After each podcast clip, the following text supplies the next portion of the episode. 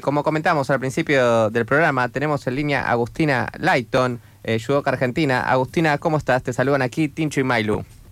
Hola, ¿qué tal? Buenas tardes. Todo bien. ¿Es Lighton, pronunciamos bien? ¿O la, H es muda? sí, es Lighton, así como suena. Excelente, excelente. Bueno, leíamos en tus redes eh, las sensaciones después del combate de lo que fue el Campeonato Nacional de Judo, la apertura 2022 en Villa Carlos Paz donde obtuviste la medalla de bronce, pero decías que te queda un sabor agridulce. ¿Es porque sentís que estaba justamente para el oro o, siempre es la exigencia que, te marcas en cada competencia? Fue más que nada, como vos decís, por la exigencia de la competencia. Eh, si bien, bueno, no deja de ser un buen logro, pero nada, la verdad que soy muy autoexigente conmigo misma y tenía otras expectativas con este torneo pero bueno, tuve la oportunidad de poder medirme eh, con una chica que vino desde Italia, así que como que trato de ver siempre lo positivo. Pero bueno, más allá de eso, quedan estas sensaciones por ahí de, no poder lograr eh, el objetivo. Eh, tu papá Gabriel es profe de judo, bueno, tus hermanos Diego y Santiago también hacen judo.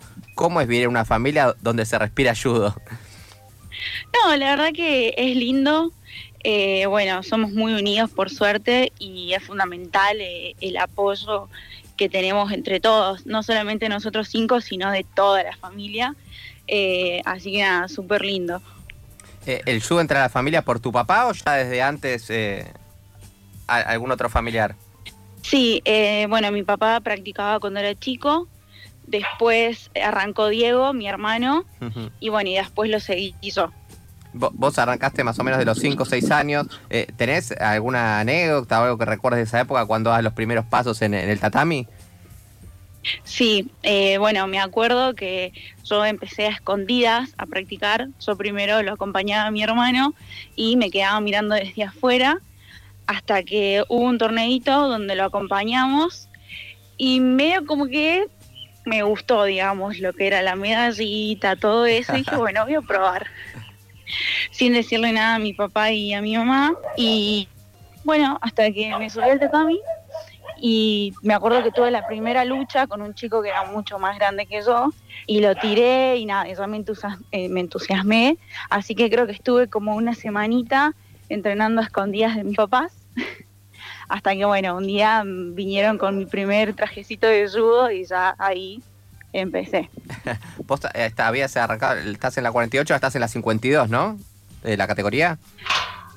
Sí, estuve entrenando, eh, compitiendo en 48 por mucho tiempo y ahora hace dos años que, bueno, por temas de salud y todo, me dedico a competir eh, hasta los 52 kilos. bueno, una pregunta casi obligada, sé que la conoces a, Peque Pareto, ¿Cómo, es entrenar con ella, tenerla ahí al lado? la verdad que bueno, Pau, además de ser una excelente judoka, siempre lo decimos, eh, es una gran compañera, eh, muy humilde, la verdad que es un... Bueno, sí, estamos hablando justamente de, lo que es eh, entrenar con Paula, bueno, y también para hablar de, otra que me imagino debe ser tu referente, de Casey Perafán, que la tuvimos el año pasado en este programa, además creo que se llevan cinco años, bueno, son las dos de San Luis, ¿qué relación tienen y cómo se acompañan en cada competencia? No, la verdad que con Casey tenemos una excelente relación, tanto bueno, de compañeras y amigas afuera del tatami. Eh, es súper lindo ir a, Buenos Aires y saber que tengo una compañera de San Luis, que estamos las dos representando a la Argentina, y también, bueno, esa contención que, que nos tenemos cada una. La verdad que es bastante lindo. ¿Cómo ves el judo argentino en relación a, a nivel mundial, eh, sobre todo el femenino, no?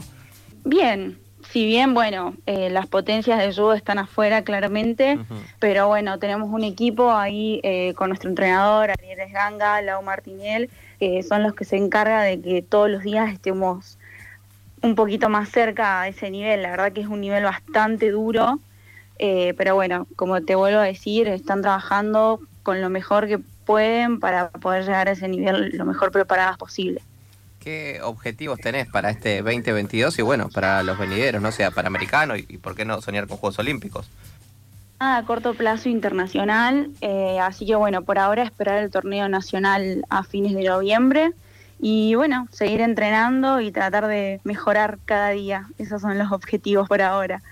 eh, lo que te preguntaba, no sé si se escuchó de, los Juegos Olímpicos, ¿se puede llegar a dar o, todavía decís que, falta más, tiempo de trabajo? No, la verdad que, es una posibilidad y estamos trabajando en eso.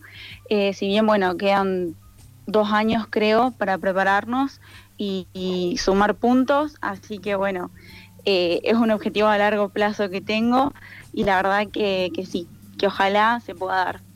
Y tengo entendido que, además del judo estudias inglés, ¿no? Está, así que bueno, trataremos de hacer todo. Eh, no, estoy estudiando el profesorado de educación física. Bien, bien, bien, bien. Bueno, Agustina, ha sido un placer tenerte aquí en la mesa de viajeres. Eh, y bueno, cuando quieras sus invitadas, te deseamos lo mejor. Bueno, Agustina, ¿seguís por ahí? Se, se nos fue, se nos fue de viaje del éter. Le agradecemos un montón la, la participación a Agustina Leighton.